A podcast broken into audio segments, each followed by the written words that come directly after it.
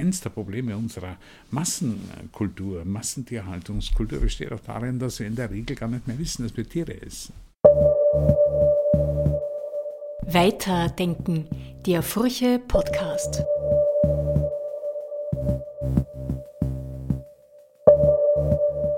Fleischkonsum ist ein Thema, das polarisiert. Ob Omnivore, Pesketarier, Flexitarier, Vegetarier oder Veganer, welche Rolle Fleisch in der Ernährung spielt, damit setzen sich heute viele Menschen auseinander. Aber warum essen wir denn eigentlich Tiere? Mit dieser Frage begrüße ich euch ganz herzlich zur heutigen Folge Weiterdenken. Mein Name ist Margit Ehrenhöfer, ich bin Digitalredakteurin der Furche. Warum wir Tiere essen, lautet der Titel des vor kurzem im Molden Verlag erschienenen Buchs von Thomas Macho. Thomas Macho leitet das Internationale Forschungszentrum Kulturwissenschaften der Kunst-Uni Linz und wurde bereits mit dem Sigmund Freud Preis für wissenschaftliche Prosa und dem österreichischen Staatspreis für Kulturpublizistik ausgezeichnet. Seit Jahren erforscht er die komplexen und oft widersprüchlichen Beziehungen zwischen Mensch und Tier. In seinem neuen Buch analysiert er das Thema Fleischkonsum historisch. Furcher Wissensredakteur Martin Taus hat ihn zum Interview getroffen. Mehr zum Thema findet ihr wie immer auf www.furche.at. Sie haben sich in Ihrem Buch mit dem Thema Fleischkonsum beschäftigt und haben dazu die ganze Menschheitsgeschichte aufgerollt. Und mich würde interessieren, wenn wir jetzt ganz an den Anfang dieser Geschichte zurückgehen, also noch in der Zeit, wo Menschen als Steinzeitjäger durch Wälder und Savannen gestreift sind. Was finden wir dort an signifikanten äh, Merkmalen in Bezug auf den Fleischkonsum? Das signifikanteste Merkmal ist, glaube ich, der Gebrauch des Feuers. Äh, der hat, äh, so ganz genau lässt sich das natürlich nicht datieren, aber äh, das Feuer markiert wohl den, den großen Wandel von Menschen, von Urmenschen, die eben noch keine großartigen Jäger waren, sondern eher an der Beute anderer jagender Tiere partizipiert haben. So ein bisschen wie die Hyänen. Man wartet am Rande, bis die Raubtiere sich satt gegessen haben und hofft darauf, dass man irgendwann die Reste der Beute oder vielleicht auch schon das verwesende Aas noch zu essen bekommt. Und das muss eigentlich über eine sehr viel längere Zeit so gegangen sein, dass die Menschen eben gar nicht gejagt haben, sondern eben in diesem Sinn äh, ja, aasfressende Partizipanten waren an den Jagderfolgen anderer Tiere. Das Feuer ändert dann alles. Und zwar aus zwei Gründen. Einerseits ist es tatsächlich eine Waffe.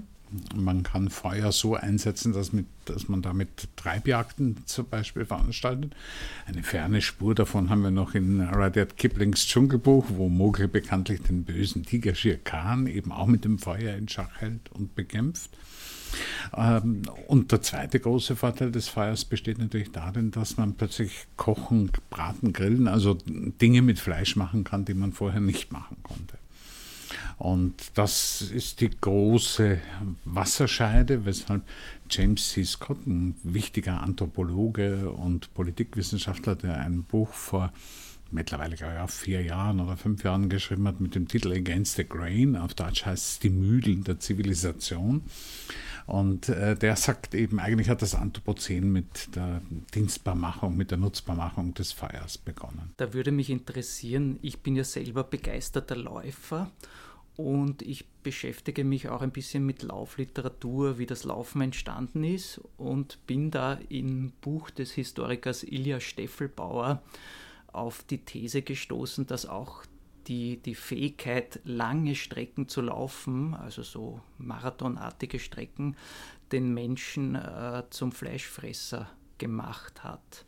Sind Sie auch auf diese These gestoßen, beziehungsweise wie wichtig halten Sie diesen Befund? Ich halte ihn für wichtig. Ich bin jetzt bei der Arbeit und den Vorarbeiten für das Buch nicht direkt drauf gestoßen, finde es aber interessant und natürlich leitet ein, dass Jäger alles Mögliche können müssen, wobei man äh, in, in eigentlich immer auch von Jägern und Jägerinnen reden müsste, denn tatsächlich gibt es so viele Mythen und Erzählungen von jagenden Frauen, dass man gar nicht mehr so sicher ist, dass nur die Männer gejagt haben. Früher sprach man von den Jägern und Sammlerinnen, heute ist man da vorsichtiger geworden geworden, weil man so genau das gar nicht einschätzen kann. Auf jeden Fall ist Laufen und sich über längere Strecken bewegen können ein Vorteil für jagende Lebewesen. Sie haben auch geschrieben davon, dass sich äh, dieses Urtrauma umgekehrt hat. Also wenn ich das richtig verstanden habe, wurde der Mensch zu Beginn von den Tieren gejagt und hat diesen Spieß eben dann umgedreht. Aber dann könnte man ja sagen, heute ist es der Mensch, der den Tieren das Trauma zufügt. Nur das Problem ist, die Tiere können sich nicht äußern über diese traumatischen Erfahrungen. Ja, und da hat erst äh, in jüngster Zeit eigentlich die Tierethik eingesetzt, die das zum Thema macht. Ganz genau. Die Tierethik ist da auch eine ganz wichtige Disziplin, auf die ich mich mehrfach beziehe. Und man muss auch sich immer in Erinnerung rufen, dass dieses Zeitalter noch gar nicht so alt ist. Also die, das Zeitalter der industriellen äh, Fleischproduktion, der, der Massentierhaltung unter den unsäglichsten Umständen, die wir, wenn wir sie in Dokumentarfilmen sehen, meistens nur kurz aushalten. Dieses Zeitalter ist noch vergleichsweise sehr, sehr jung. Das hat eben viel mit Industrialisierung zu tun. Die großen Schlachthöfe, etwa in Chicago oder auch in anderen Städten, wurden so im letzten Drittel des 19. Jahrhunderts errichtet. Das hing auch davon ab, dass man Möglichkeiten hatte zu kühlen, dass man Möglichkeiten hatte, mit der Eisenbahn schnell zu transportieren. Und da entsteht diese grausame Form der Tierhaltung. Und äh, da stimmt dann auch das Beispiel eben nicht mehr. Die Tiere können gar nicht davonlaufen, sondern sie werden gezüchtet, gehalten auf minimal Platz. Also wir haben das anlässlich der Kastenstandsdiskussion um die Haltung von Schweinen in Deutschland vor einiger Zeit heftiger diskutiert. Äh, da wurde dann wieder irgendein Kompromiss gefunden, der die jetzige Regierung noch für einige Jahre lang aufrechterhalten wird. Die haben nicht mal einen Quadratmeter gescheit Platz und dadurch entstehen auch natürlich Traumata, wie Sie richtig äh, vermerken. Dadurch entstehen auch äh, Autoaggressionen, ähm, dass die sich selbst den Schwanz abbeißen etwa und so weiter. Also es ist eine wirklich gruselige und grausame Geschichte, die aber noch nicht so alt ist. Denn ein Landwirt im agrarischen Zeitalter, also noch vor der Industrialisierung, der muss mit seinen Tieren anders umgehen. Ähm, da gibt es nicht die Möglichkeit, dass man sozusagen äh, riesige Massen von Tieren züchtet, um sie dann so rasch wie möglich äh, in, in, Fleisch zu verwandeln, in Schlachtfleisch zu verwandeln, sondern da gibt es eben viele Tiere, die man auch aus ganz anderen Gründen benötigt und braucht, mit denen man tatsächlich ein Stück weit zusammenlebt oder auch kooperiert. Man denkt an die alten Bilder von Zugtieren, die Pflüge ziehen oder Wegen ziehen. Man denkt aber natürlich an die Tiere, die Milch, äh, Wolle, äh, eine Menge anderer äh, Lebensmittel spenden, ohne deshalb umgebracht werden zu müssen. Äh, von daher haben sich Landwirte in der, in der Vergangenheit gut überlegen müssen, welche Tiere sie überhaupt wann umbringen, weil sie eben diese Tiere auch brauchen. Und das spiegelt sich dann in einer Praxis, die es auch noch lang gegeben hat, nämlich die, dass man Fleisch zu bestimmten Gelegenheiten zu Festen isst. Die berühmten Opferfesten, von denen eben auch schon die alten Griechen erzählen, sind ähm, Gelegenheiten, Fleisch zu essen. Da werden Tiere dann geopfert, oft nach einem ziemlich ausgefinkelten und, und äh, Ritualen. Und danach wird das verteilt und aufgeteilt und, ähm, und das ist das Fest. Und früher haben wir halt auch, wir haben an Sonntagen, wir haben bei großen Festen da, äh, Fleisch gegessen. Ich bin noch in, in Wien in einer Familie aufgewachsen, in der das ganz üblich war, an den Festtagen und an den Sonntagen Fleisch zu essen und unter der Woche natürlich nicht.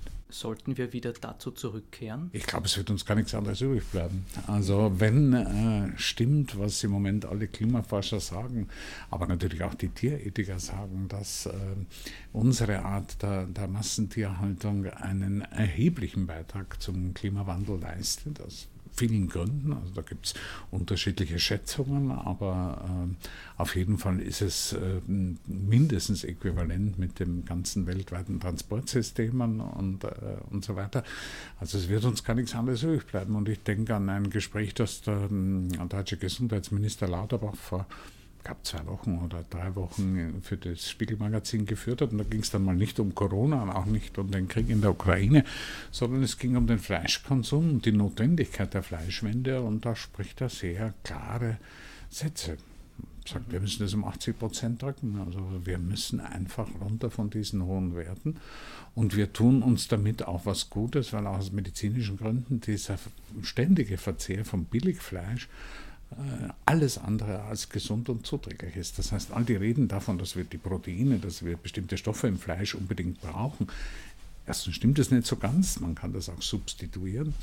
Ähm, auf der anderen Seite ist ganz sicher dabei nicht an das, an das Billigfleisch gedacht, das äh, man halt dann im Supermarkt für, was weiß ich, 99 Cent kaufen kann. Darauf würde ich dann später gern noch einmal zurückkommen, wie wir aus diesem Dilemma herauskommen, auch im Hinblick auf den Klimaschutz. Mich würde aber interessieren, dieses Wort Opfer äh, löst bei mir ein großes Echo aus, weil es kulturgeschichtlich so relevant ist. Wenn wir noch einmal zurückkehren äh, zu diesen Urszenen der Menschheit, und Sie schreiben ja auch über diese Opfer, äh, das Tieropfer, aber auch das Menschenopfer, und Sie schreiben, dass, es, dass dieser Akt des Tötens mit Schuld und Scham verknüpft war. Das heißt, es hat damals noch eine, auch eine natürliche emotionale hm, Restriktion gegeben, wenn ganz, man das so ganz sagen Genau, ganz genau. Das war noch mit, mit Schulderfahrungen, mit, mit, mit Scham verbunden, aber eben auch, um sozusagen einen positiven Begriff noch dazuzustellen, mit Erfahrungen der Verwandlung.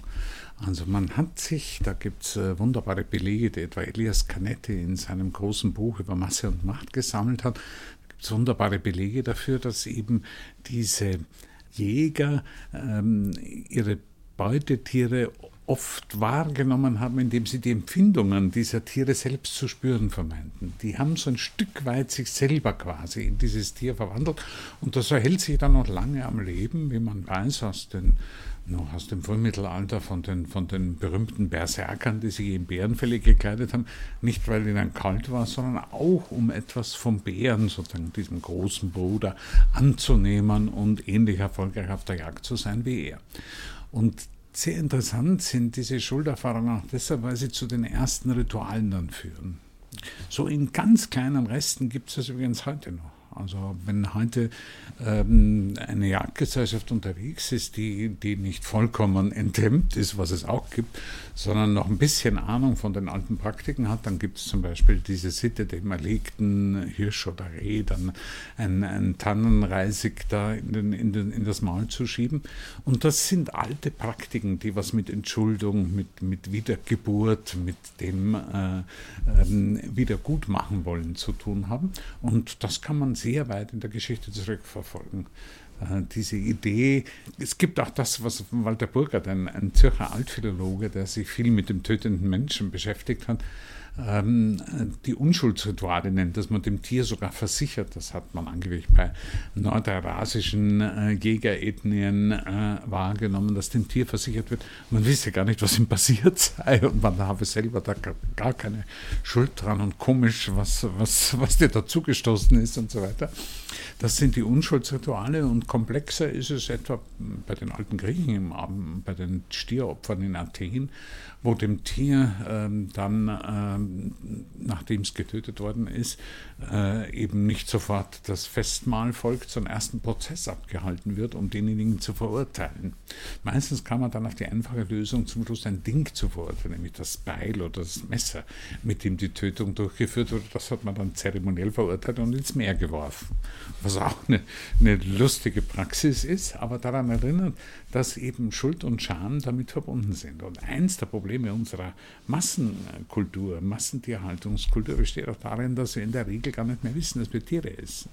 Wir kaufen Wurst, wir kaufen irgendeine Konserve mit, mit, mit Leberpastete oder sonst irgendwas und nichts daran erinnert mehr dass, daran, dass das mal ein Tier war. Da fällt mir ganz spontan das Kunstwerk von Hermann Nietzsche ein, der ja ein Gesamtkunstwerk geschaffen hat, das Orgien-Mysterientheater, wo es eigentlich genau um diese Dinge geht, also die Sichtbarmachung dessen, was wir den Tieren antun. Und das hat interessanterweise sehr viel Widerstand, äh, Kritik hervorgerufen, wo man gesagt hat, das ist ja Tierquälerei. Aber eigentlich, ich glaube, das Anliegen ist genau das, was Sie beschreiben, dass man sich diesen Prozess des Tötens bewusst macht und auch in diese Sinnlichkeit, die damit einhergeht, in diese grausame Sinnlichkeit eintaucht. Und genau. bei Nietzsche soll das ja einen kathartischen Effekt haben. Wie sehen, äh, wie sehen Sie dieses Kunstwerk von Nietzsche diesbezüglich? Also das Orgenmysterientheater schließt natürlich an an religiöse Kultpraktiken, die mit Tiertötungen in Zusammenhang stehen. Und ich würde Ihnen da völlig zustimmen. Natürlich geht es ihm darum, das wieder sichtbar, nacherlebbar, einfühlbar zu machen. Und äh, wie gesagt, ich habe äh, gelegentlich äh, dieses Beispiel im Kopf, das ich glaube ich auch an, in meinem Buch an einer Stelle kurz zitiere. Mir hat mal jemand von einem Mangalitza-Züchter erzählt, der seine Tiere auf der Weide hält und von den Kunden erstens erwartet, dass sie nicht jetzt Teile des Tiers, sondern das Tier kaufen und auch zerlegen können und zweitens, dass sie es selber töten. Da gibt es zwar Anleitungen und Hilfestellungen im Notfall, aber das wird erwartet. Und die Auseinandersetzung mit dem Tötungsakt, die Auseinandersetzung dann auch mit der Zerteilung und Zerlegung des Tiers, bis dann zu den Vorgängen des Kochens, Bratens und Zubereitens für eine festliche Mahlzeit, ähm, das ist uns halt völlig verloren gegangen. Und gibt es da auch Erfahrungen, wie viele Leute das in Anspruch nehmen oder schrecken dann viele zurück vor diesem Akt ich bin des ziemlich Töten? sicher, dass, dass da sehr viele zurückschrecken. Ich habe es dann auch nicht mehr genauer verfolgt, obwohl ich äh, diesen Gastronomen gelegentlich nochmal sehe, wenn ich in Berlin bin. Ich muss ihn mal fragen, ob, ob der bis jetzt noch überlebt hat mit dieser Praxis und wie seine Kunden damit umgehen. Bei, bei Nietzsche äh, gibt es ja auch eine starke kunstreligiöse Überhöhung dieses Spektakels und die Religionen haben ja da auch ein gewichtiges Wort mitzureden beim Fleischkonsum. Also sie schreiben ja auch, das Christentum ist eine Wüstenreligion, wo, wo der Fleischkonsum auch eine entsprechende Rolle hat. Es gibt reglementierte Fastenzeiten. Wie sehen Sie die Rolle der Religion? Religionen sind in vielen Gestalten äh, auch Formen gewesen, um Fleischkonsum zu regulieren. Also durch, durch Fastenzeiten, durch Tabus, also dass man bestimmte Tiere nicht isst. Ich denke an, an Indien, wo die Kühe bekanntlich äh, dieses Privileg genießen, nicht gegessen werden zu sollen. Stimmt, hat ja alles auch nicht mehr so ganz, aber war jedenfalls lange so äh, Tradition. Ich denke an die Schweinefleischtabus im Judentum und im Islam.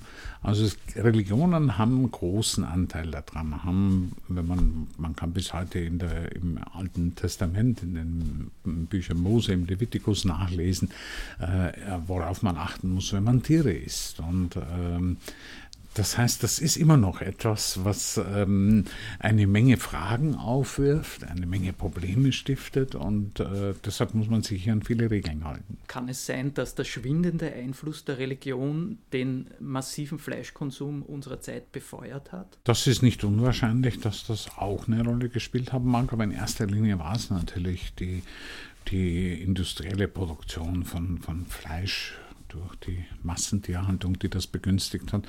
Und die hat sich, glaube ich, eben nach äh, der, der, Phase der Industrialisierung und Modernisierung äh, vollzogen, ohne mehr abhängig zu sein von religiösen Tabus und Vorschriften. Sie beschreiben aber immer wieder auch Gegenbewegungen gegen den Fleischkonsum. Also Sie nennen das Kulturen der Hungerkunst und der Askese. Wo finden wir denn diese Kulturen besonders in der Menschheitsgeschichte? Ja, eigentlich in allen Religionen. Wir finden sie in allen Religionen in unterschiedlicher Ausprägung. Auch in der Geschichte des Christentums gab es natürlich sehr viele Asketinnen und Asketen. Also gerade auch die, die, die weibliche Askese hat da Gewicht und ist besonders bedeutsam. Ähm, die Hungerkunst im, im, im moderneren Sinn erinnert ein bisschen an die, an die berühmte Erzählung Erzählung von Franz Kafka vom Hungerkünstler und ähm, der eben ähm, öffentlich zur Schau gestellt wird und dessen Fasten fasziniert beobachtet wird, bevor er dann gegen Ende äh, durch ein junges Raubtier ersetzt wird, das man dann ebenso und lieber vielleicht bewundert wie davor äh, den Hungerkünstler. Also Hungerkunst, Askese, äh, Verzicht, das waren Elemente von äh, klösterlichen Kulturen äh, in, in unserer eigenen Kulturgeschichte, aber natürlich auch in allen anderen Religionen, also das im Buddhismus oder im Hinduismus, äh, das eine ganz große Rolle Rolle spielt, äh, wissen wir, dass die Fastenzeiten gibt es natürlich auch im, im Islam. Ich denke an den Fastenmonat Ramadan, wo natürlich auch ähm, äh, nur wenig gegessen wird und zwischen Sonnenaufgang und Sonnenuntergang möglichst gar nichts. Also das ist da. Und natürlich ähm, ist es im Moment ein Stück weit abgewandert vom, vom Zentrum äh, der religiösen Kulte in die, in, die, in die Massenkultur hinein, wo halt das Schlanksein, nicht unbedingt das Ausgemergelt und ausgezehrt sein, aber das Schlanksein äh, auch zu den Idealen geworden ist, dessen, der eben äh, als moderner Mensch äh, auch ein schönes Bild von sich äh, vorweisen können will. Mit dem Buddhismus und dem Hinduismus äh, liefern Sie mir ein interessantes Stichwort, denn Sie schreiben, dass Kulturen der Askese oft auch Kulturen der Atmung sind. Und im Buddhismus spielt ja zum Beispiel die Atemmeditation eine große Rolle im Hinduismus genauso, weil das ist ja inspiriert von yogischen Praktiken. Mich würde interessieren, wie ist der Zusammenhang eigentlich zwischen Kulturen der Askese und Kulturen der Atmung? Warum löst die Atmung den Fleischkonsum ab oder stellt eine attraktive Alternative dar? wenn man bewusst atmet. Ganz genau. Wenn man bewusst atmet, dann begibt man sich eigentlich in einen anderen Modus des Stoffwechsels, so könnte man sagen, äh, des Metabolismus. Ähm, Stoffwechsel ist überhaupt, glaube ich, ein Schlüsselwort auch für das, was ich mit diesem Buch äh, beschreiben oder darstellen will. Denn es bedeutet, dass ich etwas anderes aufnehme, als in mir ist und es auch wieder hergebe. Und das kann man aufs Essen beziehen und sich damit auseinandersetzen. Und das ist, glaube ich, auch sehr wichtig, um wegzukommen vom bewusstlosen äh, Konsum.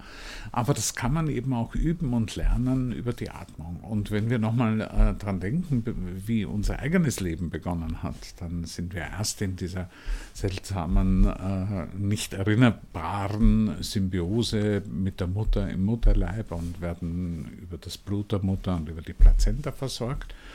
Dann kommt es zur Geburt und dann ist das Erste, was wir lernen müssen, ist das Atmen. Und dann erst kommt das Trinken und noch später das Essen. Und äh, sehr kleine Kinder, also Säuglinge, haben oft auch noch Probleme, das ähm, gut auseinanderzuhalten. Also zu den meisten Blähungen im Babyalter kommt es, weil Atmen und Trinken durcheinander geraten und man dann Luft schluckt und die wieder irgendwie loswerden muss. Das Atmen ist auch eine Erinnerung an eine erste Lebensphase. Und zwar ein französischer Psychoanalytiker, der äh, auf den schönen Namen Tristany hört, Jean-Louis Tristany, der relativ früh, ich glaube in den späten 70er Jahren, ein Buch geschrieben hat mit dem Titel Le Stade du Respire, das äh, Atemstadium. Und das so ein bisschen als Korrektur an der Freudschen äh, ähm, Entwicklungslehre vorgetragen hat. Denn bei Freud beginnt alles mit der Oralität, aber die Oralität ist immer schon bezogen auf die Aufnahme von Nahrung, Milch und so weiter. Das Atmen hat Freud selber auch vergessen. Und Tristani hat dafür eine einfache Erklärung. Er sagt, naja, war ein starker Raucher. Äh, die haben immer ein Problem mit der Erfahrung der Atmung und mit dem ruhigen Atmen können.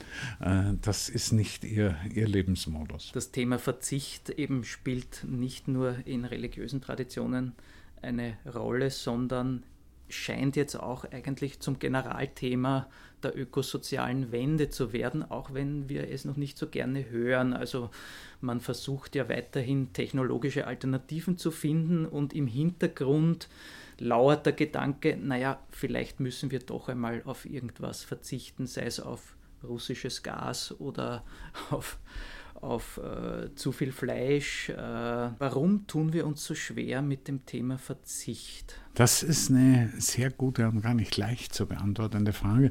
Man kann zunächst mal sagen, ähm, wir leben in einer Welt, die uns unentwegt das Gegenteil predigt. Und zwar auf einer sehr subtilen, nicht wirklich sozusagen reflektierbaren Ebene. Das fängt schon an, wenn Sie äh, die Nachrichten, die ohnehin meist auch schreckliche Nachrichten sind, gerade im Moment, äh, im Fernseher oder Radio anhören und äh, ansehen, äh, dass kurz davor eben die Werbung ist. Und diese Werbung, äh, je nach Zielgruppe, äh, hat dann alle möglichen Lebensmittel, die empfohlen werden. Das läuft so auf einer selbstverständlichen Ebene oder neue Autos oder manchmal auch Medikamente, wenn es schon ältere Menschen sind, gegen die Schäden, die man sich vorher durch zu viel Essen zugezogen hat, also gegen Diabetes und Schlaflosigkeit und Herzkrankheiten. Also das ist ein sehr interessantes Spektrum. Das passiert aber unentwegt. Das passiert ganz egal, in welche Veranstaltung man geht. Das passiert, wenn man auf der Straße läuft und an den Plakaten vorbei. Das sind die, die Neonreklamen, die man überall sieht. Wir leben in einer Welt, die uns unentwegt eigentlich zum Konsum verführen will. Und das ist ja tatsächlich etwas, was jetzt nicht ganz neu ist, aber relativ neu. Also so die Techniken der Reklame und der Werbung, das fängt naja, vielleicht im ersten Drittel des 20. Jahrhunderts so richtig an. Da gibt es auch die ersten Theoretiker, die sich darüber dann Gedanken machen. Und von daher gesehen ist Verzicht etwas, was mit Strafe assoziiert ist. Und das war es in den Religionen eben gerade nicht. Da war es nicht mit Strafe und mit, mit, mit Leid assoziiert, sondern eher mit so einer Art Training, äh, Übung, äh, mit etwas, was man praktiziert um besser zu leben und nicht um schlechter zu leben. Wohl auch, weil natürlich in diesen äh, Zeitaltern die Erfahrung des Hungers, die Erfahrung äh, der Bedrohung viel höher war als in unseren Zeiten. Das Gegenteil von, von Verzicht in Bezug auf die Nahrung ist die Völlerei. Auch darauf kommen Sie zu sprechen. Und ich habe es, es, sehr interessant gefunden, dass Sie die Weltgeschichte der Macht als Geschichte der Völlerei lesen.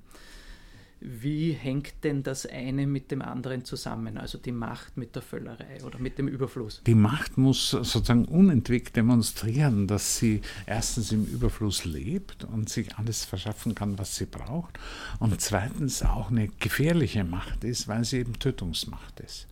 Und Tötungsmacht kann man am leichtesten demonstrieren, gut, natürlich auch indem man seine Gegner umbringen lässt oder umbringt, aber auch durch, den, durch diesen rabiaten äh, Tier- und Fleischverzehr, der etwa in den, in den aristokratischen Gesellschaften noch enorm verbreitet war, noch vom, vom äh, äh, Thronfolger, der dann in äh, Sarajevo bekanntlich umgebracht wurde, äh, für, für äh, Kaiser Franz Josef wurde berichtet, dass er ein geradezu rabiater Jäger war, der also innerhalb von wenigen Wochen tausende Tiere geschossen hat. Und äh, diese, diese Manie, die gehört sozusagen zur Erfahrung der, der, der Macht, der Handlungsmacht, wie das die Soziologen heute gerne nennen, der Agency dazu. Und wenn man sich aber die, die, die Speisepläne von äh, Königen wie Ludwig XIV. ansieht, dann wird einem schon schlecht bei der Vorstellung, was der äh, äh, in was für einer körperlichen Verfassung der gewesen sein muss, als er diese Mengen in sich hineingestopft hat, war aber notwendig, er musste fast rituell vollzogen werden, um die Bedeutung, die Macht und das Gewicht des Königs sichtbar werden zu lassen noch von Bismarck hat man erzählt, dass er, also, obwohl schon äh, an der Gicht leidend, ähm, was für Mengen er, er vertilgt hat und äh, wie sehr sich das eben auch in dem, in dem Prestige des Mächtigen dann äh, äh als mächtigen Essers ausgedrückt hat. Derzeit sind wir ja leider mit einer Machtdemonstration aus Russland konfrontiert, aufgrund der tragischen Ereignisse des Ukraine-Kriegs. Und Biologen als auch Philosophen haben ja immer wieder die Meinung vertreten, dass der Mensch ein Raubtier ist und dass dieser Aspekt des Daseins nicht auszulöschen ist. Sehen wir jetzt anhand des Ukraine-Kriegs, dass sie recht gehabt haben, also dass sich da wirklich eine sehr brutale Raubtiernatur im Menschen versteckt, die eben bei manchen Politikern besonders äh, krass durchbrechen kann. Ich glaube, man tut den Raubtieren ein bisschen Unrecht, wenn man sie den Menschen in dieser, in dieser Beziehung dann äh, gleichstellt. Tatsächlich kennen wir keine Raubtiere, die aus äh, bloßem Vergnügen oder um ein Territorium zu erweitern im Namen irgendwelcher Ideologien wahllos äh, äh, Beutetiere jagen und töten, ohne überhaupt irgendeinen Bedarf an diesen Tieren zu haben. Also von daher würde ich sagen, es ist ähm, die Aggression, die in Kriegen äh, zum Ausdruck kommt und die wir jetzt gerade voll Entsetzen auch wieder in der Ukraine beobachten, die ist äh, äh, wahrscheinlich schon schlimmer als alles, was Raubtiere tun und jemals getan haben, die im Moment ohnehin teilweise auch sogar vom Aussterben bedroht sind. Also von daher ähm, äh, denke ich, der Krieg ist nicht die Natur des Menschen. Ähm, und versucht das auch immer wieder mit Beispielen aus der und Frühgeschichte zu belegen. Damals gab es noch so wenige Menschen, dass die ganz andere Probleme hatten. Die mussten überhaupt erst mal hinkriegen, dass sie einander wieder treffen. Wenn man sich vorstellt, wie, wie groß, und das war notwendig, um überhaupt so etwas wie Feste feiern zu können, um überhaupt so etwas wie Exogamie, also nicht bloße Inzucht betreiben zu können und so weiter. Ähm, die, die Perversion unserer Machthaber Und da denke ich an viele Beispiele aus dem 20. Jahrhundert, die, die nahe liegen. Die ist mit Beispielen aus dem Tierreich nicht wirklich ähm, abgleichbar. Das sind entsetzliche Formen von Verirrung, von Paranoia, von äh, Verfolgen, um nicht verfolgt zu werden, von Angst vor Machtverlust. Also was da alles zusammenkommt und dann dazu führt, dass diese rabiaten Aggressionen ausgelebt und ausgedrückt werden, das lässt sich vielleicht sozusagen mit psychiatrischen Termini irgendwie beschreiben aber gewiss nicht mit evolutionsgeschichtlichen. Wobei ja in Ihrem Buch schon auch betont wird, dass der Mensch ein Tier unter anderen ist. Ja. Wir sind Tiere. Aber offensichtlich sind wir gerade in der Bestialität äh, dann doch mehr als Tiere. Wir haben immer gedacht, dass wir mehr als Tiere sind. Ich habe für mich äh, die Formulierung von dem Ja-Aber-Tier gewählt. Äh, wir sind Tiere, ja, aber wir haben Verstand, wir haben Empfindungsvermögen, wir haben äh, Sprache, wir haben vieles, was die Tiere nicht haben. Wobei äh, es immer schwieriger wird, solche Behauptungen aufrechtzuerhalten, weil die nahesten Ergebnisse eben auch der, der Ethologie, der Verhaltensforschung, aber auch der Kognitionsbiologie, wie sie etwa in Wien an der Veterinärmedizinischen Fakultät äh, betrieben werden, weil die uns immer mehr Fragen und Zweifel ähm, äh, aufkommen lassen was die möglichen äh, Vorteile und äh, wir kommen jetzt auch äh, auf Intelligenzen bei Tieren drauf, äh, an die wir früher nie gedacht hätten. Also der Oktopus oder die Fische, ähm, überhaupt sozusagen so etwas wie Intelligenz, wie Kommunikation und so praktizieren, das ist, sind ja alles relativ neue Einsichten und Erkenntnisse. Und diese neuen Einsichten äh, müssten ja ein neues Verhältnis zu den Tieren hervorbringen. Müssten, ja. Müssten, aber tun es nicht. Das ist das Wo stehen wir da heute? Mhm. Wir sind, glaube ich, inzwischen, und da kann man auch die, die jungen Menschen natürlich loben, die tatsächlich da bewusster auch mit ihrem Alltagsbedarf, etwa an Fleischkonsum umgehen. Äh, wir, sind, wir wissen inzwischen relativ viel. Es ist aber sehr schwer, das in, in ganz konkrete Handlungen und äh, zum Beispiel auch des Verzichts äh, umzusetzen. Ähm, es ist tatsächlich so, dass, äh, dass äh, auch die Politik sich schwer tut. Angst hat, dass also wenn sie solche Sätze sagen, äh, wie der vorhin zitierte Gesundheitsminister Deutschlands, dass sie rasch nicht mehr wählbar sind für, für ihre äh, Zielgruppen. Äh, von daher würde ich sagen, es ist schwierig, es ist nicht einfach und zum konkreten Handeln zu kommen bedarf jedenfalls einer ganzen Reihe von Maßnahmen, die äh, einmal halt darin bestehen könnten, Fleischindustrie stärker und strenger zu regulieren. Dann wird Fleisch zwar teurer, äh, das heißt nicht mehr, dass man ganz darauf verzichten muss und heißt eben, man stärker wieder zu einer Praxis zurückkehrt, wo man halt Fleisch zu festen, zu bestimmten Gelegenheiten isst, aber nicht jeden Tag dreimal. Zweite Idee ist, dass man auf, den, auf das Fleisch Essen ganz verzichtet. Das ist wahrscheinlich für einige Menschen eine Möglichkeit, für, für viele aber auch wieder nicht also Vegetarierin oder Vegetarier zu werden oder Veganerin oder Veganer, ist nicht für, für alle Menschen gleich leicht. Und was mir sehr wichtig ist, ist, äh, ist auch äh, gar nicht jetzt auf die Menschen, die auf Fleisch nicht ganz verzichten können und wollen, die jetzt nicht zu Dämonen und Teufeln zu erklären. Äh, ich halte politisch das für wichtig, dass man hier auch äh, Übergänge schafft, dass man darüber nachdenkt, was äh, zum Beispiel eine strengere Regulierung von Fleischindustrie für Arbeitsplätze bedeutet, was es für andere Jobs dann geben könnte, die man, und so weiter. Also da gibt es eine Vielzahl von Überlegungen, wie man das äh, bewerkstelligen kann. Sicher nicht einfach, aber es geht. Und der dritte Anteil das ist halt ähm, die Novel Food Bewegung, die halt äh, darauf setzen, dass man Fleisch, Wurst und ähnliche Dinge, auf die die Menschen nicht gern verzichten würden, dass man die auch künstlich herstellen kann und äh, ohne dass die Verluste jetzt an Qualität und Geschmack so dramatisch ausfallen. Die meisten von uns sind ja jetzt nicht unbedingt ähm, äh, Gourmets, die, die für das Falstaff-Magazin irgendwie durch die Restaurants streifen und würden damit auch zurechtkommen. Da gibt es auch erste Erfolge. Da wird man sehen, ob die Zuwächse ähnlich gut sein können, wie man sie im Moment prognostiziert. Sollte man dann Billigfleisch verbieten? Ihrer Meinung nach? Man sollte es zumindest sehr schwer machen, es zu produzieren.